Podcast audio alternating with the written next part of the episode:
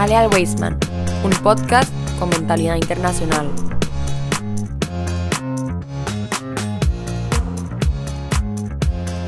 Muy buenas comunidad Weisman, qué gusto saludarlos nuevamente después de casi dos meses de ausencia, pero no crean que esta ausencia fue sencillamente porque decidimos no grabar más podcasts, por supuesto que no, estábamos en una etapa de reestructuración, además de acoplamiento al inicio del curso lectivo que, como ustedes sabrán, que nos están escuchando ahí al otro lado en casita, mientras van conduciendo o simplemente ahí acostados en su cama con el celular, eh, empezamos las clases el 18 de enero y en un programa especial que vamos a grabar vamos a contar nuestra experiencia en México con un grupo de estudiantes en el modelo de Naciones Unidas que estuvimos por allá. Así que una serie de proyectos, además de la reestructuración y de la nueva eh, forma que le queríamos dar al programa, fue lo que hizo que durante casi dos meses no estuviéramos eh, grabando podcast, particularmente el de hoy de Torah al día. Rashi, qué gusto tenerte por acá nuevamente compartiendo este, la enseñanza, la diseminación y la expansión de la Torah en este programa de Torah al día. ¿Qué tal, Rashi? Todo bien, gracias a Dios. Igualmente feliz de otra vez poder contribuir con Torah al día, con todo lo que podamos, con muchísimo gusto, como siempre. 2 de Adar del 5783. Hace unos días escuché a un estudiante decir que era Rosh Hodesh, algo así. Que, está, que es Rosh Hodesh. No, no, no, no, no sabía qué era. Entonces, contame. Rosh Hodesh significa literalmente la cabeza del mes y es el, el principio del mes. Hay veces que Rosh Chodesh es un día, que sería el primero del mes, y hay veces que Rosh Chodesh es dos días, que sería el último día del mes anterior y el primer día del siguiente mes. Entonces, por ejemplo, si para ahora para dar era dos días, el próximo va a ser un solo día. Y así va cambiando uno sí, otro no. Así sucesivamente. Calendario que me resulta a mí complejo, ¿verdad? me, me, cuesta entender a veces un poco el tema de esa rotación para hacer que calcen los días y, y todo. La vez pasada estuvimos conversando incluso que eh, se le agrega un, mes más en cuando son años bisiestos, ¿verdad? Algo así era el asunto. Correcto, porque la creencia usualmente de las personas es que los judíos vamos con el calendario lunar. Y eso en parte es cierto, pero en parte es mentira. Porque nosotros vamos con los dos, el lunar y el solar. Entonces, para poder hacer que los dos funcionen juntos, el lunar va mucho más lento. Entonces, le tiene que aumentar un mes para poder que él esté a la misma velocidad que el mes eh, pues, que, el año solar. Especialmente, por ejemplo, hay fiestas como Pesa que tiene que caer, dice específicamente que tiene que ser en cierta época del año y para que pueda caer y mientras vamos cambiando, entonces se le agrega un mes, pero es usualmente cada cuatro años más o menos. Sí, por lo general, bueno, en esta fiesta de Pesa que, coincide con una fiesta de los cristianos que es Semana Santa también es eh, diferente cada, cada año, a veces se corre un poquito, eh, a veces inicia hacia finales de marzo ahora se está corriendo hacia abril es por este mismo por este mismo tema porque la referencia es la fiesta de Pesach. Semana Santa toma como referencia esa, esa fiesta judía, por eso hace que se mueva de esa manera. Pero bueno, este Rashi, en estos dos meses pasaron un montón de cosas, entre ellas eh, un viaje que hiciste a Israel, por primera vez estuviste en eh, Tierra Santa, ¿verdad? Correcto, la primera vez. ¿Cómo estuvo, ¿Cómo estuvo ese viaje? ¿Cómo estuvo esta experiencia? Porque esto es, eh, estimada audiencia, esto es primicia, porque Rash y yo de verdad que no hemos conversado absolutamente nada del viaje a Israel, más que el, día que vino intercambiamos unas palabras porque luego estuvimos ya muy metidos en la dinámica eh, laboral y, no hemos tenido como ese chance. ¿Cómo estuvo, cómo estuvo Israel? ¿Conociste algunas cosas que tenías en mente? Eh, contanos un poco acerca del curso que estuviste llevando. La verdad que estuvo increíble la experiencia, porque como era la primera vez, uno tiene muchas expectativas y a veces cuando uno tiene muchas expectativas puede hacer que no, no salgan las cosas tan bien, pero no, excelente. El curso que yo fui a hacer fue con Yad Vashem, que ellos son los que hacen el curso y ellos son los que dan las becas y demás y ayudaron un montón y el curso en sí fue muy muy bueno porque está enfocado en la educación, especialmente cómo agarrar temas que son tan difíciles como la Shoah y poder explicar eso a los chicos de una manera que no queden traumados y de una manera que puedan aprender realmente algo de eso. Pues no simplemente es enseñarles la historia, sino es que puedan sacar una enseñanza de eso. Claro. no más es una enseñanza ya un poco obvia. Hay que profundizar un poco más en eso. Sobre la eh, naturaleza humana, sobre cómo tener empatía con los demás. Entonces el curso está muy, Me parece que está muy bien hecho en relación a eso. La parte positiva de...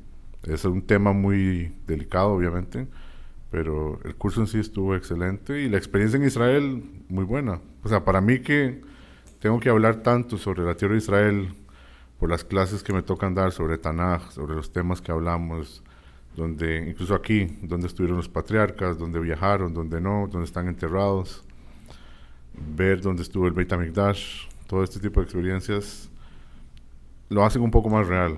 Ya uno vive con eso todos los días, pero aún así estar en el lugar lo hace un poco más real, así que muy, muy, pero muy especial. Sí, uno de los, de los subtítulos que acompañan a eh, este curso, que es Enseñanza de la, Shoah, de la Shoah, perdón, es y sus dilemas de transmisión, que ese es el asunto, ¿verdad? Cómo enseñar algo que este, básicamente muchos historiadores y sobrevivientes dicen que, que, que es innombrable, no hay palabras, no hay forma de verbalizarlo, ¿verdad? Pero el curso cumple precisamente con ese objetivo de que uno pueda eh, tener herramientas a mano para poder enseñarle a los estudiantes. Pero buenísimo. ¿Volverías a Israel en el corto tiempo? O, o sea, no digo que si lo vas a hacer, sino que si te gustaría hacerlo. La verdad que sí, porque hay muchas cosas que no, también que no pude ver, que quiero todavía ver y lugares donde quiero estar. Eh, la cultura y todo es un poco diferente a lo que yo estoy acostumbrado. Yo estudié en los Estados Unidos. Entonces la cultura en sí es un poco diferente, pero claro que sí, la verdad que sí me gustaría para ir a ciertos lugares, revisitar, si se puede decir, claro. los lugares donde uno ya fue, ya con menos emoción y todo un poco cabeza un poco más fría, pero de seguro que sí, 100%. Sí, bueno, yo cuando fui la primera vez, que fue en el año 2015 al curso, después de, esas, de esa primera vez volví tres veces más. No he vuelto por el COVID, pero espero que en el corto tiempo poder regresar para rememorar justamente eh, cada uno de esos rincones y esos espacios. Pero bueno, al lío, como dicen los españoles. Este, en este espacio que hablamos, les recuerdo a nuestra audiencia que estamos en Toral Día.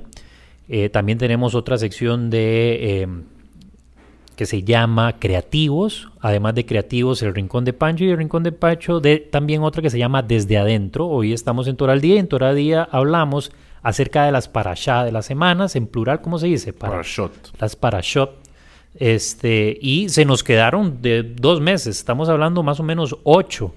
Eh, estábamos nosotros en el libro de, de, de, Bereshit, se dice, ¿verdad? El Génesis, y ahora la que vamos a aterrizar y que vamos a compartir hoy está en el libro del Éxodo que ya ha pasado bastante. Entonces, mucho, mucho mucha agua ha corrido, ha corrido, perdón, debajo del puente, Rashi. Correcto. Podríamos hacer como una especie de amalgama para que quienes nos están escuchando sepan más o menos. Recuerdo que habíamos quedado en, la, en, en, en aquel enfrentamiento que no fue entre Jacob y Esaf. Aquel enfrentamiento que no fue, que más bien que Esaf parecía que lo iba a ir a atacar porque Jacob previamente se había topado a un hombre que habíamos dicho que posiblemente, o que era un hecho que era un ángel, aún así él eh, retomó ese camino, se, to se topó a Esaf y Esaf no lo ataca, sino que como que hay una especie de reconciliación y encuentro ahí familiar. Básicamente quedamos ahí. Y este, claro, adelante. No, y no, en realidad también llegamos, nosotros llegamos hasta la parte de los hermanos con Yosef. Es verdad. Es cierto. Entonces, mucho más. Es cierto. Más. Es cierto, avanzamos hasta esa, esa, esa etapa porque recuerdo que habíamos hablado del, del, de aquel manto que le habían regalado, aquella, aquella vestimenta particular, de cómo los hermanos habían este, confabulado y que habíamos este, dicho que habían sido dos, aunque la Torah no lo menciona, habían sido dos particularmente, que creo que uno era eh, eh, Judá, creo que era. Judá fue el que lo salvó. Shimon y Levi son los, Shimon que, y Levi. los que lo querían matar. Exacto, Shimon y Levi sí. eran los que querían este, definitivamente asesinarlo. Eh, hablamos también de una historia bien particular acerca de eh, aquella ciudad que se quería convertir al judaísmo y que eh, se habían circuncidado un grupo y que después en, en, medio de, creo que es al tercer o al segundo día que... Tercero, al tercer día que hay como mucho más dolor eh, ahí aprovechan y atacan, ¿verdad? En fin. Y ahora vamos a hablar acerca del tabernáculo. Caímos, esta, esta, esta para allá es sobre el tabernáculo, pero ahí hay un gran paréntesis que podríamos rescatar, algunos elementos, no vamos a profundizar en ellos, pero algo interesante para saber por qué estamos ahora aquí, porque estamos hablando ahora de Moshe, inclusive. Bueno, tenemos una ventaja, profe Junior, hasta ahora se me ocurre, la verdad, Y es que mucha de la historia que no cubrimos la vamos a poder cubrir en Pesach. Mm, Porque es mucho en relación a eso. Pero básicamente cuando, volviendo al tema de los hermanos, cuando Yosef está de líder, virrey en Egipto, los hermanos van a comprar comida ya porque no tienen y se encuentran con él y él les pone varias pruebas. El punto de las pruebas de Yosef, básicamente muy pero muy en corto, es que él quería ver si ellos estaban arrepentidos realmente. Por eso la prueba que él pone es con Binyamin, que era el hermano menor. claro. Él les dice, ok, o Binyamin o nada. Y en la parasha que se llama Baigash, que Baigash significa como enfrentar, como ir fuerte, y Yehuda es el que se enfrenta a Yosef y le dice, bueno, el Midrash cuenta, la parasha no lo, no lo trae, pero el Midrash cuenta que él se le acercó fuerte y le dijo, vea, mis dos hermanos, Shimon y Levi, mataron toda la ciudad de Shechem, que es la ciudad que se estaba mencionando ahora. Nosotros ahora somos diez. ¿Usted de verdad quiere meterse en problemas con nosotros? ¿O podemos ir a la... O sea, nos podemos matar entre todos? Wow. Tal vez muramos, pero nos matamos entre todos. ¿O usted quiere hacer las cosas bien? Y ahí es donde Yosef de verdad ve que ellos si están dispuestos a morir por el hermano, les revela y les dice, ok, yo soy Yosef, mi papá todavía está vivo, les vuelve a preguntar por el papá y les confiesa todo lo que le había pasado. Entonces, lo primero que ellos eh, di- le dicen a Yosef es que están arrepentidos, que tienen mucho miedo, que obviamente no quiere que él les vaya a matar o hacer algo. Y él les dice, no, traigan a mi papá, eso es lo que yo quiero. La única cosa que yo quiero es volver a ver a mi papá. Traen al papá y ellos se establecen en Egipto. Ahora, esto es- en realidad es una maldición para el pueblo judío.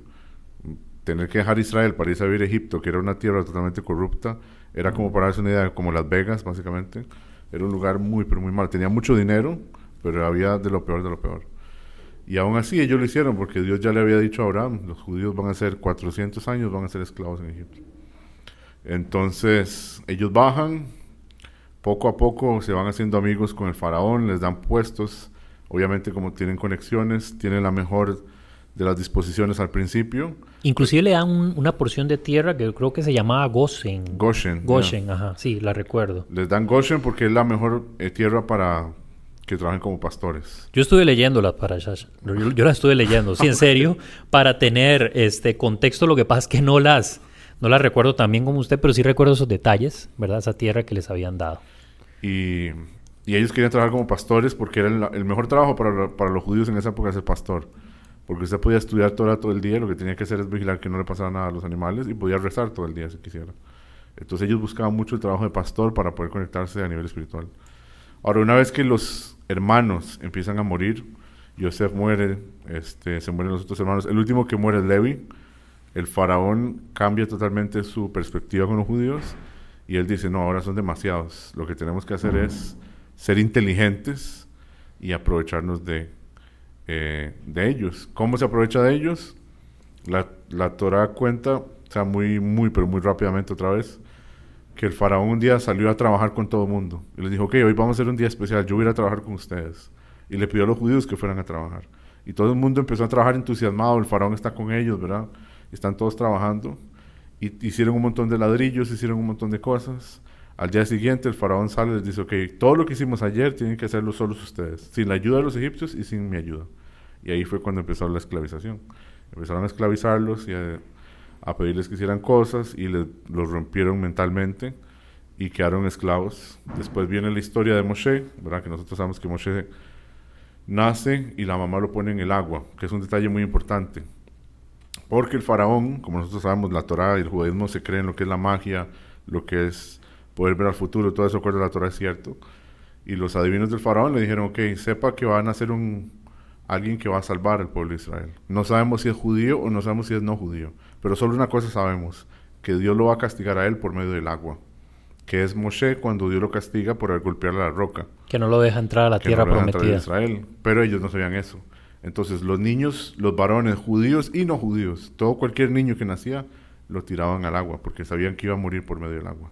Una vez que a Moshe lo ponen en el agua, ellos corren donde el faraón y le dicen, el niño que iba a salvar a Israel ya tocó el agua, ya no hay que matar más niños. Y para, paran de matar niños en esa época. Y es cuando nace Moshe, bueno, se lo llevan a la casa del faraón, él crece. Y la Torah cuenta que un día él salió a, a a ver los trabajadores y ve que hay un egipcio que está matando a alguien más y él lo mata. Ahora, ¿cómo lo mata? Entonces Rashi explica que lo que Moshe usó fue, usó fue el nombre, eh, nombre de Dios. Hay un nombre de Dios que tiene 72 letras, que es poco especial, y él lo, lo dijo y el egipcio cayó muerto. Entonces él agarra al muchacho, lo entierra, y él piensa que él es el héroe. Al día siguiente él ve a dos judíos peleándose, y, y él le dice, ¿cómo usted va a golpear a otro judío? ¿Cómo golpea usted a su hermano? Y él le dice, ¿qué? ¿Usted me va a matar como mató al egipcio? Claro. Entonces, a él le da miedo. Ahora, ¿qué lo fue lo que le dio miedo? Moshe no le dio miedo que lo acusaran, porque oye, él es el hijo del faraón, ¿qué le van a hacer? A él lo que le dio miedo, él dijo, ahora los judíos no tienen mérito. Si los judíos entre ellos mismos ya están hablando de las cosas que están haciendo, no tienen esa fidelidad o esa lealtad entre ellos mismos, Dios no va a sacar judíos de Egipto. Se van a quedar aquí para siempre. Y él escapa, él vuelve cuando tiene 80 años, y es cuando empieza toda la historia de las plagas, y él viene con Aarón, los salen de Egipto, el mar se abre, como digo, cuando venga Pesach podemos contar Cuando toda sí, claro, cuando venga, cuando venga Pesach retomamos esta historia y la contamos con más detalle todavía. Y justo una vez que empieza, eh, por decirlo así, la, vamos a llamarle esa diáspora en el desierto, ese recorrido que hay hasta, eh, que, que es desde Egipto hasta a Canaán, ¿verdad? Que se le llamaba en aquel contexto. Correcto. Este, es donde ocurre lo que vamos a hablar hoy, ¿verdad? En ese trayecto. Que es, o sea, los judíos les dan la Torah, que fue hace dos parashot atrás. Ujú. Viene Dios y les da la Torah en el monte Sinai. Los judíos pecan con el becerro de oro. Y para poder pagar el pecado del becerro de oro es lo que viene en esta parasha, que es que tienen que construir santuario. Ok, entonces la construcción del santuario del tabernáculo es consecuencia del pecado de, idolatría, perdón, que cometieron los judíos cuando Moshe subió al templo, recibió eh, eh, la, la Torah, ¿verdad? Así es. Correcto. Recibió la Torah, recibió la ley. eh, Moisés baja, ve esto y se arma, se arma la que se arma y entonces ahora sí van a dedicarme un tabernáculo. Así es, un, lo que después se va a convertir en el templo.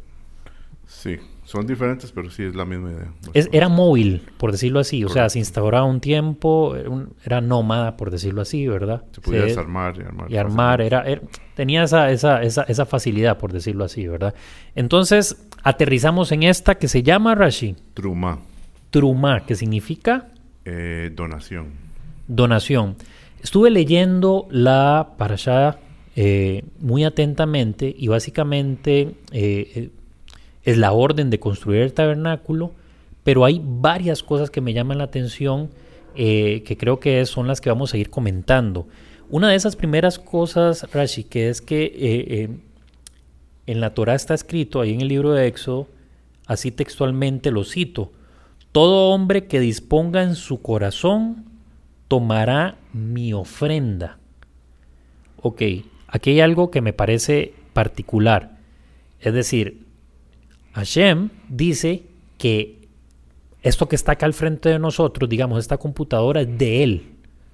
Pero dice que el hombre lo tiene que disponer en su corazón para entregarlo, ¿verdad?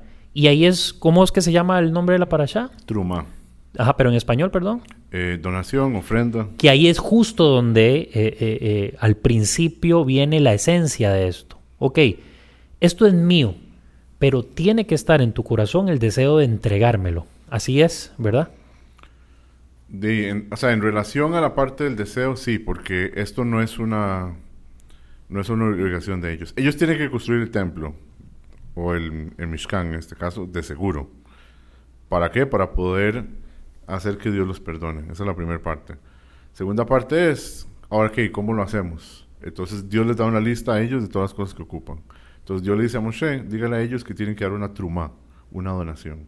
Claro, Esa es la palabra que usa en hebreo, es truma, sí, mi ofrenda, que lo que usted dijo ahora. claro. Pero tiene que ser del corazón.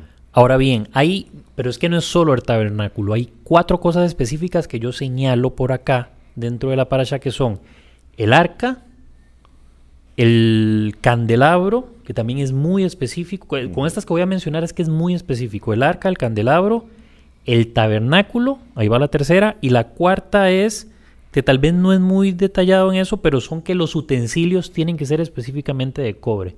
De estas cosas quiero que conversemos un poco de hoy. Y empecemos un poco con el arca. Me llama poderosamente la atención, como vamos a ver también más adelante, es que el arca tenía que llevar querubines. Cuando yo leo esto, en mi cabeza saltan un montón de dudas. La principal es, ¿por qué si venimos de, entre comillas, llamémosle así, un castigo por haber construido, perdón, un becerro de oro, ahora se hacen imágenes que hay en el cielo acá en la tierra? Esto es esto a, mi criterio, a lo que yo entiendo en primera entrada, ¿verdad? Por eso quiero preguntártelo para que lo expliques un poco mejor. Eh, es, eso no es idolatría también. Ok, entonces la respuesta sencilla sería depende, que es una respuesta muy judía, pero funciona así. Los crubines, los crubim, hay dos opiniones. Hay una opinión que dice que es un, tipo de ángel, que es cierto, hay un tipo de ángel que se llaman querubines, que es un ángel que tiene alas, porque no todos los ángeles tienen alas, tienen seis alas. Pero querubines también puede ser un tipo de pájaro. Entonces, hay un comentarista que se llama el Hiskuni, que él dice que en este caso era un tipo de pájaro, lo que ellos querían representar. Ahora, ¿por qué un pájaro? Él dice, porque el pájaro siempre vuela en lugares que están libres de contaminación. El pájaro está siempre como en la pureza, está arriba, que representa como el cielo, claro. está volando, trae, este, ¿cómo se llama? Sobre sí esa paz, el hecho que él está volando, y es, no hay ningún problema con él. Entonces, con el arca querían como representar esa pureza. Ahora él hace la pregunta que usted trae, él dice, ¿cómo no puede ser? Esto es idolatría, de seguro, debería ser idolatría, porque es una imagen, es el segundo de los mandamientos. De los diez mandamientos, el segundo dice, no haga nada que represente lo que está en la tierra o lo que está en los cielos. Ah, Un pájaro obviamente caería bajo, bajo esa representación. Entonces, ¿qué es lo que él responde? Él responde algo que es muy lógico. Idolatría es cuando yo le voy a rezar a esa cosa. Eso es número uno. Entonces, si yo no tengo alguna razón para rezarle a eso o pensar que eso es algo que me va a dar beneficio a mí, entonces no es idolatría. Porque idolatría no simplemente es una imagen. Por ejemplo, yo podría pensar que mi jefa, que es la que me paga el salario, ella es la que me paga el salario, no es una bendición de Dios. Entonces yo estoy como obsesionado con ella y eso es un tipo de idolatría, porque no estoy dándole el crédito a Dios. Entonces él dice, en este caso no es idolatría porque los judíos cuando lo hicieron no tenían ninguna intención, más bien lo que querían representar era la pureza de Dios. Ahora, él dice, somos humanos, podemos caer, un humano puede caer en cualquier momento. Entonces él dice, ahí es donde el arca se ponía en el Kodesh HaKodashim, el sagrado de los sagrados, y se mantenía cubierto. Porque tampoco queremos dar la impresión de que, ok, pongamos imágenes aquí en el templo y cosas así raras, porque la gente ignorante especialmente puede tener la idea incorrecta. O la gente que se la esté pasando mal, entre comillas, puede caer en ese error de pensar, bueno, al rato le rezo a ese pajarito que está ahí y eso es lo que me va a traer bendición. Porque nosotros sabemos que la voz de Dios salía de ahí. De ahí es donde voz de Dios. Claro, y esa es mi segunda pregunta, justamente. Pero antes de hacerla, eh, me parece que cobra mucho sentido la explicación. Vos sabés que hay dos, tres, cuatro, cinco opiniones. Dicen por ahí que donde hay un judío hay dos opiniones siempre. Este, esa en particular, esa de cómo efectivamente el arca se encontraba en el Santo de los Santos, ¿verdad? Ahí en ese lugar que estaba básicamente prohibido la entrada, no había manera de que realmente eh, las personas lo vieran y estuvieran en contacto con ello. Entonces, me parece que esa opinión particular tiene mucho sentido y da respuesta a que efectivamente no es idolatría. La otra pregunta es, ¿por qué Hashem necesitaría... Eso es como una especie de cabina telefónica. Cuando lo leí eso fue lo que me imaginé, ¿verdad? O sea, no obviamente una cabina telefónica, sino la función. Para hablar conmigo, le dice Hashem a Moshe, vas a venir acá, yo te voy a hablar a través de esto. Entonces ahí la pregunta que me surge, ¿por qué Hashem necesitaría un, digámoslo así, intermediario, que en este caso sería el arca, para poder hablar con Moshe si antes lo hacía sin la necesidad de, de ella? Correcto. Yo creo que la respuesta va por donde tenemos que aprender de nuestros errores. Parte de lo que pasó con los judíos y que se equivocaron en el becerro de oro fue que no tuvieron a Moshe, no tuvieron esa conexión directa. Eran gente que ocupaba eso y Dios se dio cuenta. Dios les dijo que Mikdash hagan para mí un santuario, Beshahanti yo voy a morar en medio de ustedes. En medio literalmente, porque sí. Si, o sea, lástima que no lo podemos mostrar, pero cuando uno ve el mapa de cómo ellos viajaban, iban organizados por tribus. Entonces habían tres tribus al frente, tres tribus atrás, tres tribus a la derecha, tres tribus a la izquierda. En el medio iba la familia de Moshe y las otras familias de los Leviim, y en el puro medio iba el arca. Entonces, lo que los unía a todos ellos era el arca. Eso traía en los judíos como cierta paz o cierta tranquilidad que ellos mismos podían escucharlo. La voz de Dios tal vez no, porque el que hablaba era con Moshe, Pero ellos sabían que cuando Moshe entraba a este lugar, ahí él iba a traer la enseñanza para los demás. Y siguió esa costumbre hasta la época del templo. Porque en el templo lo mismo, Dios no ocupa una casa para que vayamos a matar animales. La verdad que es un poco ridículo. Pero no es para él, es más para la gente que otra cosa. La bendición la trae las, las personas cuando lo ven. Claro, totalmente de acuerdo. Ok, y ahora pasamos entonces al siguiente elemento que eh, cuando estuve leyendo la parasha me llamó la atención, que fue como la segunda orden específica a mi criterio, que era el candelabro. Repito, eran cuatro muy puntuales. El candelabro, ¿por qué de siete brazos? ¿Por qué no de diez? ¿Por qué no de doce? ¿Por qué no de dos? ¿Por qué no de un brazo? ¿Por qué siete? Inclusive doce era muy representativo del tema de las tribus, qué sé yo, pero siete, ¿por qué será?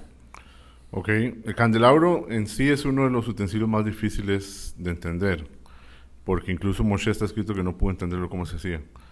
Al final, este, lo que Moshe hizo fue que agarró un pedazo de oro, lo tiró al fuego y salió el candelabro.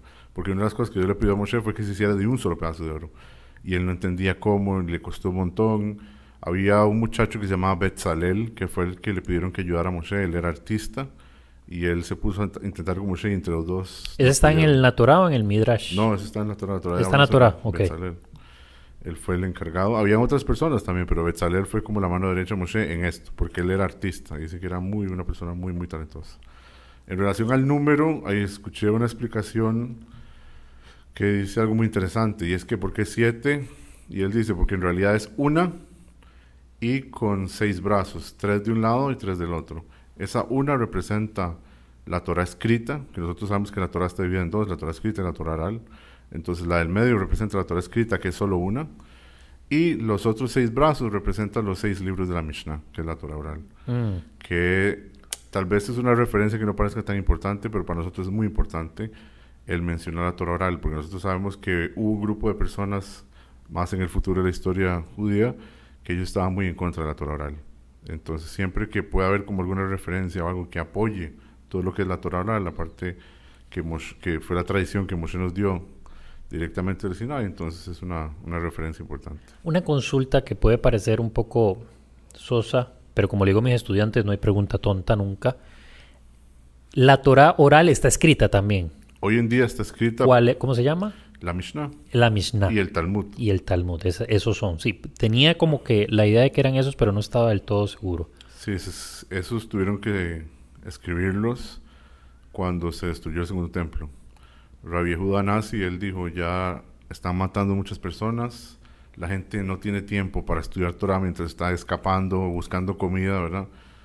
No, no es una prioridad en ese momento. Y él dijo, los que quedamos, los rabinos que quedamos, es nuestra responsabilidad mantenerlo. Entonces lo que hicieron fue agarrar notas de todos los rabinos, porque la gente podía tomar notas en clase, no es que usted no podía apuntar nada. Eh, tenía que ser oral, pero usted podía tener sus propias notas. Y agarraron notas de todos los rabinos de esa época, pero el que más agarraron fue Rabbi Meir.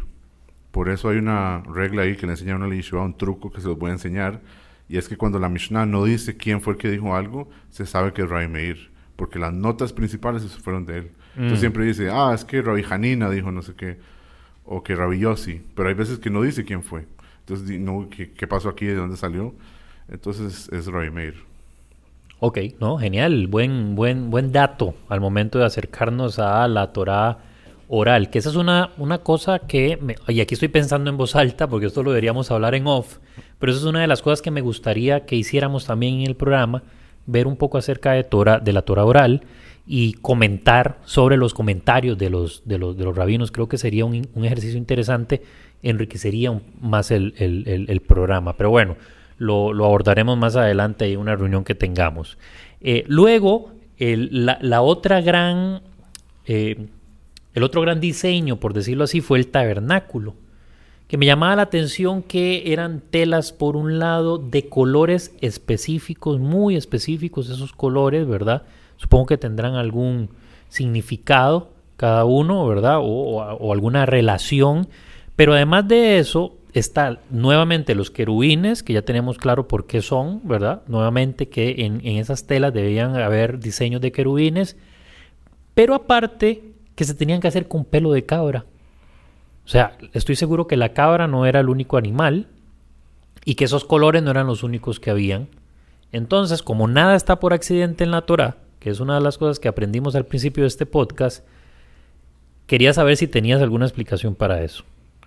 Eh, la explicación más sencilla es porque es un animal kasher. Pero le voy a tirar un dato que tal vez no es muy conocido. Y es que hay ciertas de las pieles que ellos usaron que no eran de cabra. Y aquí viene el dato vacilón. Hay gente que dice que fue de unicornio. Hay un animal que dice, hace referencia en fábulas, en videojuegos, en películas, que es el unicornio, que es un caballo que tiene un cuerno, ¿cierto? Claro. Pero siempre relacionan al unicornio con arcoíris. No sé si han notado o han visto eso. Siempre está Sí, un sí, unicornio sí, con sin, arcoíris. sin duda. Que tiene que ver una cosa con la otra. Entonces, una de las cosas es que la Torah habla sobre un animal que era un unicornio y la piel de él, el color de la piel de él era en arcoíris. Y esa piel fue la que se usó para hacer el Mishkan, la parte de afuera, la parte brillante. Ahora, ¿dónde vivía? ¿De dónde salió este animal? Entonces, los Midrashim y los diferentes comentaristas dicen que vivía en el desierto. Era muy difícil de conseguir. Entonces, para esto, Moshe tuvo la oportunidad de conseguir telas de ellos. Aparentemente tiene que ser un animal kasher, si no, no se podría usar. Pero él pudo sacar piel de este unicornio. Ahora, hay otra opinión que es un poco menos bonita, que es que era un tipo de topo, en realidad. Era como un topo que por eso vivía debajo en la arena y la piel de él era bellísima. Y ese fue el, animal que usaron. Pero sí se usó un animal aparte de lo que eran las cabras para lo que era la parte más colorida. Ahora, la referencia otra vez a los querubines, también hay que saber es que la opinión que dice que los querubines eran ángeles tenían cara de niño. Entonces, una de las cosas que se hace referencia, y yo creo que Rashi lo trae también, es que lo que se quiere enseñar es que al niño, a los niños pequeños, desde verdad que son bien, bien pequeños, hay que empezar, hay que empezar a enseñar esto. Mm. Una- un papá puede preguntarse, bueno, ¿qué? A partir de los tres años, a partir de los siete. Con esta referencia a la cara de los niños que estaban viendo hacia el arca, ¿verdad? Porque si usted los ve, los dos están encima del arca, pero están viendo hacia el arca. Rashi dice ahí, menciona que lo que ellos querían era enseñarle a la gente que el niño de una vez hay que, tiene que estar inmerso en el mundo de la Torah. No hay que esperar a que sea más grande. Desde pequeño, el papá lo puede sostener mientras estudia Torah, el papá puede rezar mientras sostiene al niño. Mucha gente lleva a los niños a la sinagoga, a veces no es tan fácil porque lloran y así, pero te- que el niño esté inmerso en el mundo de la Torah desde pequeño. Ok, no, excelente. Me quedo con el, con el unicornio y no el topo yo.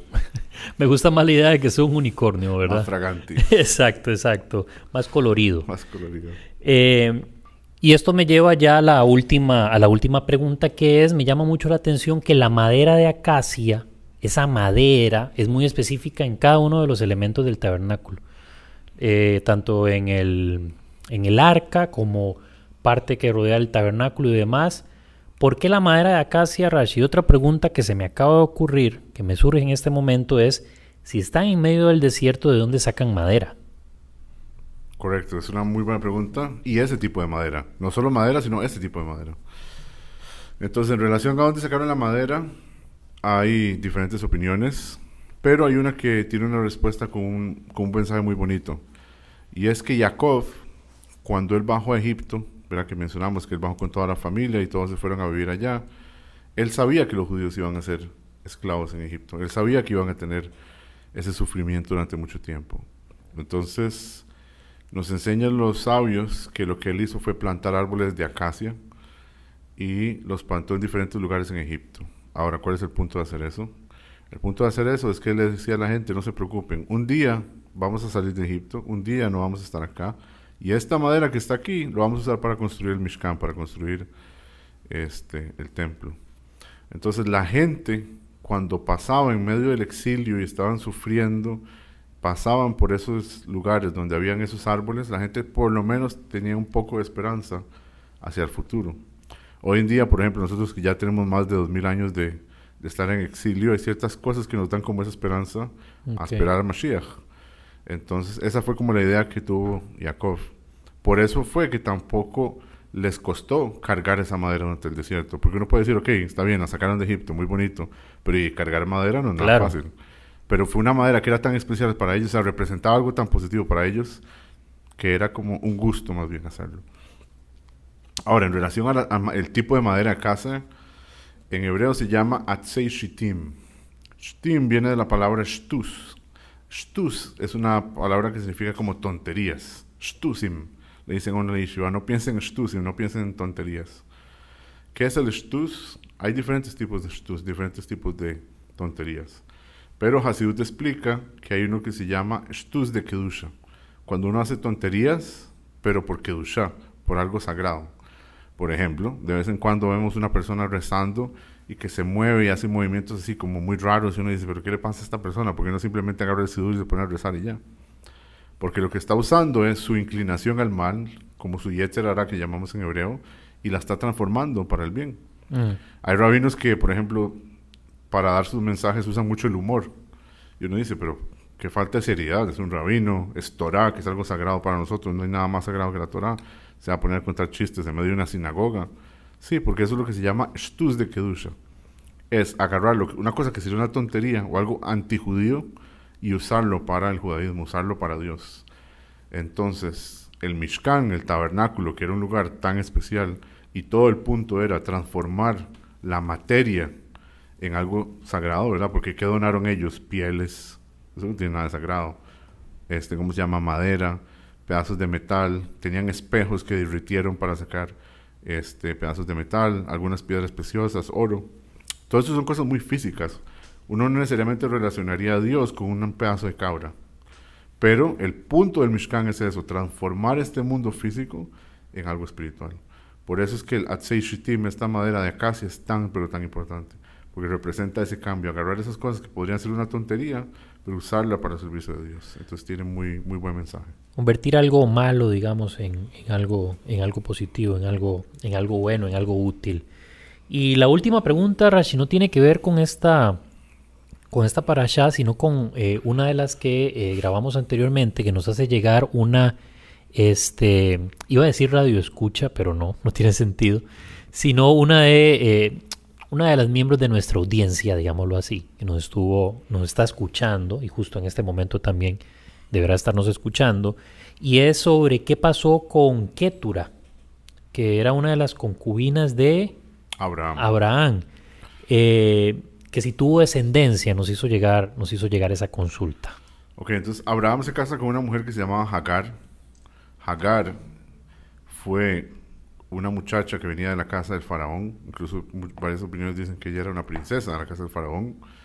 Ella se casa con Abraham y tiene muchos problemas, porque ella tiene Isaac. Y ella tenía costumbres simplemente diferentes. Ella hacía idolatría. Ella le costó mucho adaptarse al estilo de vida de, de Abraham. Entonces nosotros hablamos de esto en unos podcasts que Sara le dice a Abraham, ok, ya no más, por favor saque a estas dos personas de mi casa. Y a Abraham le duele porque Ismael es su hijo pero él tiene que echarlos. Entonces él los echa, pasa todo lo que tiene que pasar, pasa, nace Yitzhak, pasa casi el sacrificio de Yitzhak. Y de pronto la Torah nos dice que Abraham se vuelve a casar, después de que Sara fallece, con una mujer que se llama Ketura. ¿Quién es esta Ketura? Esta Ketura es Hagar, es la misma persona. No es alguien diferente. Wow, wow, wow, wow. ¿Cómo así que era Hagar? Era Hagar. Ahora, ¿por qué se llama Ketura ahora? Porque hay una cosa que vamos a hablar en las parashot que vienen, que se llama el ketoret. El ketoret es el incienso. Entonces la Torah dice que ella cambió ahora sí 100% su manera de ser, ya cero idolatría, cero nada malo. Y ella cambió tanto que el nombre que le dieron fue Ketura, porque cuando la gente la veía, estaba cerca de ella, era como, olían a Dios. O sea, una persona de verdad que cambió su vida. Y con esa señora, con Ketura, que es la misma, Abraham tuvo seis hijos. Definitivamente fue un cierre inesperado este, porque yo me esperaba algo más anecdótico, no tenía idea, de verdad. No lo hablamos esa ocasión porque, bueno, la conversación no nos llevó ahí. Correcto. Pero esta pregunta nos hizo caer en algo que vamos a hablar, por supuesto, más adelante y que vamos a ampliar mucho más. Eh, en tanto hoy a nuestra querida audiencia, agradecerle su fidelidad a pesar de este tiempo que estuvimos un poco desconectados, ya estamos nuevamente con todas las energías. La próxima semana van a tener, por supuesto, su programa de Toral Día nuevamente y, por supuesto, un programa acerca de creativos con algunos de los estudiantes que estuvieron participando en el modelo de Naciones Unidas para que nos comenten un poco de su, eh, de su experiencia. Perdón. Rashi, muchísimas gracias. Con muchísimo gusto, profe Shabbat shalom a todos. Shabbat shalom a todos, un fuerte abrazo, que pasen una excelente semana, nos vemos en la próxima o más bien nos escuchamos, que estén bastante bien.